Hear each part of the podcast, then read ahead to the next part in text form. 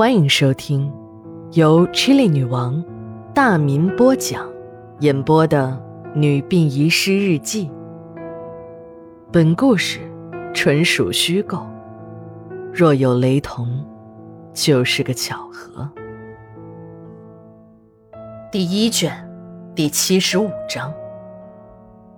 十二月十六日，晴。从入秋才开始施工修缮的解剖室，终于赶在三九天到来之前完工了。说起这个解剖室啊，那可是有历史了。这一排破旧的平房呢，就是老殡仪馆的前身。那个时候，史馆长还很年轻，部队转业后就分到了民政局的婚姻登记处工作。刚从部队回来，就在婚姻登记处干这些个婆婆妈妈的事儿，有些不习惯，就免不了发些牢骚。老局长就给了他这个任务：小史啊，现在全国上下都在推行火葬，我们这儿也不能落后。局里考虑你是个军转干部，业务过硬，思想过关，就决定派你筹建殡仪馆。史馆长在部队里那就是个作风硬朗的干部，从普通的士兵提干到了副营长，那都是靠着真本事一刀一枪的拼出来的。要不是训练时手臂骨折，怕自己拖连队的后腿；如果不是主动要求复员，部队说什么也不会放他回来。史馆长一口应承，还向老局长拍了胸脯，保证完成任务。一纸调令，他就从民政局到了殡仪馆，并出任了馆长。等史馆长真正上任，这才知道，局里除了给自己一块地皮之外，自己就是个光杆司令。那几个随着史馆长把人事关系调到殡仪馆的同事，无一例外的都请了病假，不久就纷纷的调到了别的单位。史馆长呢，就去找老局长。老局长倒也坦诚，这么个单位啊，没人愿意去，强制调去的也都跑了。你要是不想干，也早点说啊，用不着拐弯抹角的捉迷藏。史馆长又一次拍了拍胸脯，在部队干了这么多年，没当过逃兵。老局长说：“小史啊，特殊情况可以特殊处理，殡仪馆的用人权下放给你，工人你自己去找。”火化的技术自己去学习摸索，建设车间，你自己去找建筑队，局里给你实报实销，上限三千块。但是有一点可要注意，局里的家底你是知道的，花冒了，局里可没钱给啊。就这样，一排简易的平房，一台从大城市运回来的淘汰的土火化炉，还有从二道岭当地招收的几个临时工。我们这个小城的殡仪馆就挂牌成立了。史馆长每天都穿着一身旧军装，有遗体来火化了，就点火起炉，把遗体放进去后，再一敲一敲的往里添煤，不时的用钢钎翻动着炉子中的遗体。有的临时工害怕，受不了这个场面，也闻不惯那种烤肉味儿，就捂着嘴巴飞也似的跑。只有老王和老孙两个人留了下来，还有一个就是那个史馆长从大街上捡回来的傻子老潘头。现在的刑场兼解剖室就是那个时候建设的停尸房，停尸房和土火化炉之间的一间小屋子，那儿既是馆长的办公室，也是值班室、业务室，晚上还是老潘头的宿舍。后来，殡仪馆的规模扩大了，建设了高大宽敞的停尸间和一栋四层的办公楼。秦姨、张哥、刘姐、王婶也先后来到了殡仪馆工作。后面的老馆呢，就改成了解剖室和临时刑场。只有老潘头还负责那台土火化炉。说起那台土火化炉啊，由于价钱便宜。不少人呢都会选择那台炉子。在老潘头和特师那个得了梅毒死了之后，那台土火化炉在陪伴了殡仪馆二十多个春秋后，石馆长出于安全考虑，终于让他下岗了。一排崭新的彩钢房代替了老旧的平房，不锈钢的解剖台，还有能折叠推行的尸床。要不是我们知道这里是管理的解剖室，外人一定会以为走进了医学院的实验室。新运回来的几具涉案遗体都被整齐地摆放在尸床上，老孙头、叶阿姨，还有孙老那具干尸和床底下的骸骨。史馆长和老王在老孙头的遗体边站了许久，才默默地离开。史馆长和老孙头、老王还有老潘头，那都是从建馆之初就一起摸爬滚打过来的同事。关系自然不一般。虽然老潘头和老孙头两个人先后出事儿，但史馆长很少在公开场合谈这些事儿。就是我们在背地里议论，史馆长发现了也会狠狠地瞪我们几眼。时间长了，在秦银和刘姐只言片语的讲述中，我们这些个小喽啰们也渐渐地知道了其中的一些玄机。就说老潘头吧。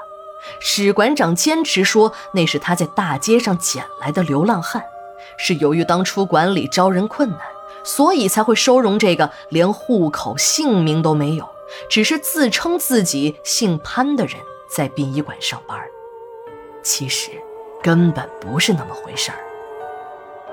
史馆长的父亲史大力，在当年呢，那可是个风云人物，在六十年代、七十年代。虽然很多知识分子都倒了霉，下放的下放，改造的改造，可老史却还是那么如鱼得水，八面玲珑。正如历史上那个魔棱宰相苏味道一样，游刃于各色人之中，任凭各种运动来袭，还是稳稳地坐在科研所第一把交椅之上。原来这老潘头啊，并不姓潘，而是姓庞。是老史的同事，史馆长呢还要叫一声庞叔。老庞和老史的关系非常好，两家住的也是对门时间长了，老史知道老庞的爹原是国民党一所大学的教授。在那个时候，如果让人知道了谁有这层关系，基本上也就活到头了。一顶谁也戴不起的大帽子就会扣在谁的头上。老庞就求老史给自己保守这个秘密，老史呢也就应承着说：“哎呀，咱们是什么关系啊？比一家人还亲，你还信不过我？”在那个父子反目、夫妻在饭桌上都能划清界限的年代，发生什么样的事儿都已经不再奇怪了。一场运动来了，一个造反派的头子找到了老史，我们已经掌握了。老庞父子的国民党特务身份，听说你们走得很近啊啊！你是出来跟组织说明白，还是让我们把你和庞氏父子合谋论处啊？如果你配合我们的工作，我们还可以为你保密。不久，老庞一家人都被押到了大街上游行，炎炎烈日下，一家人站成一排。一个造反派的头子在台上声泪俱下地控诉着老庞父子的罪行，不明真相的群众在台下疯狂地呐喊着，还有几个冲上去用树枝把老庞父子一通狠揍。老庞的妻子实在受不了了，就当场和丈夫划清了界限，带着一个五六岁的女孩远走他乡，从此渺无音讯。老庞的父亲直到最后一口气也不肯承认自己是国民党的特务，在一次批斗时当场死在了游街的途中。看着一家人妻离子散、家破人亡，老庞精神失常了，每天都在大声地喊叫：“我是特务，我是特务！”造反派们一看，这人得了精神病了。也就只好作罢。一阵拨乱反正的春风吹过了中国的大地，那个荒唐的年代终于结束了。造反派们一个个的都下了台，罪行严重的还受到了人民的审判，得到了应有的下场。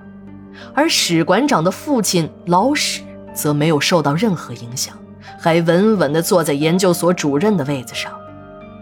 老庞的精神病越来越严重了，不知道跑到了什么地方，是死是活也没有人知道。随着时间的推移，也就再也没有人提及老庞了。时间转眼就到了八十年代，老史的身体是一天不如一天了。这个时候，老史的儿子已经从部队转业回来，还当上了殡仪馆的第一任馆长。史馆长带着父亲去了一家大医院检查，确诊老史的病是肝癌晚期，已经时日无多了。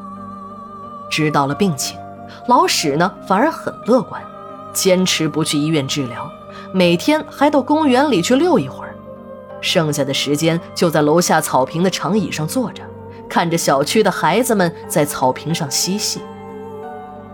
这天，刚在楼下坐了一会儿的老史失魂落魄地回了家，任凭家人百般追问。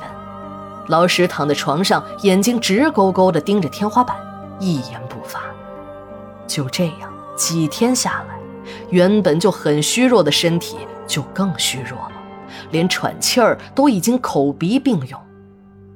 王诊的医生对史馆长说：“老人不行了，准备后事吧。”一天早上，老史的气色好了很多，拉着儿子的手说：“你去把楼下那个捡垃圾的老人找来。”说完。老史艰难地用手指了指窗外，顺着老史手指的方向，史馆长看到了一个老头正弯腰在地上捡垃圾。他正要问父亲为什么要找一个拾荒老人时，老史向儿子摆了摆手，说：“不要多问，去找就是。”史馆长是个孝顺儿子，父亲在他心里一直是个正直善良的人。他从小就立志向父亲学习，父亲呢就是自己做人的标杆。史馆长带着满腹的狐疑，把那个拾荒的老人带到了楼上。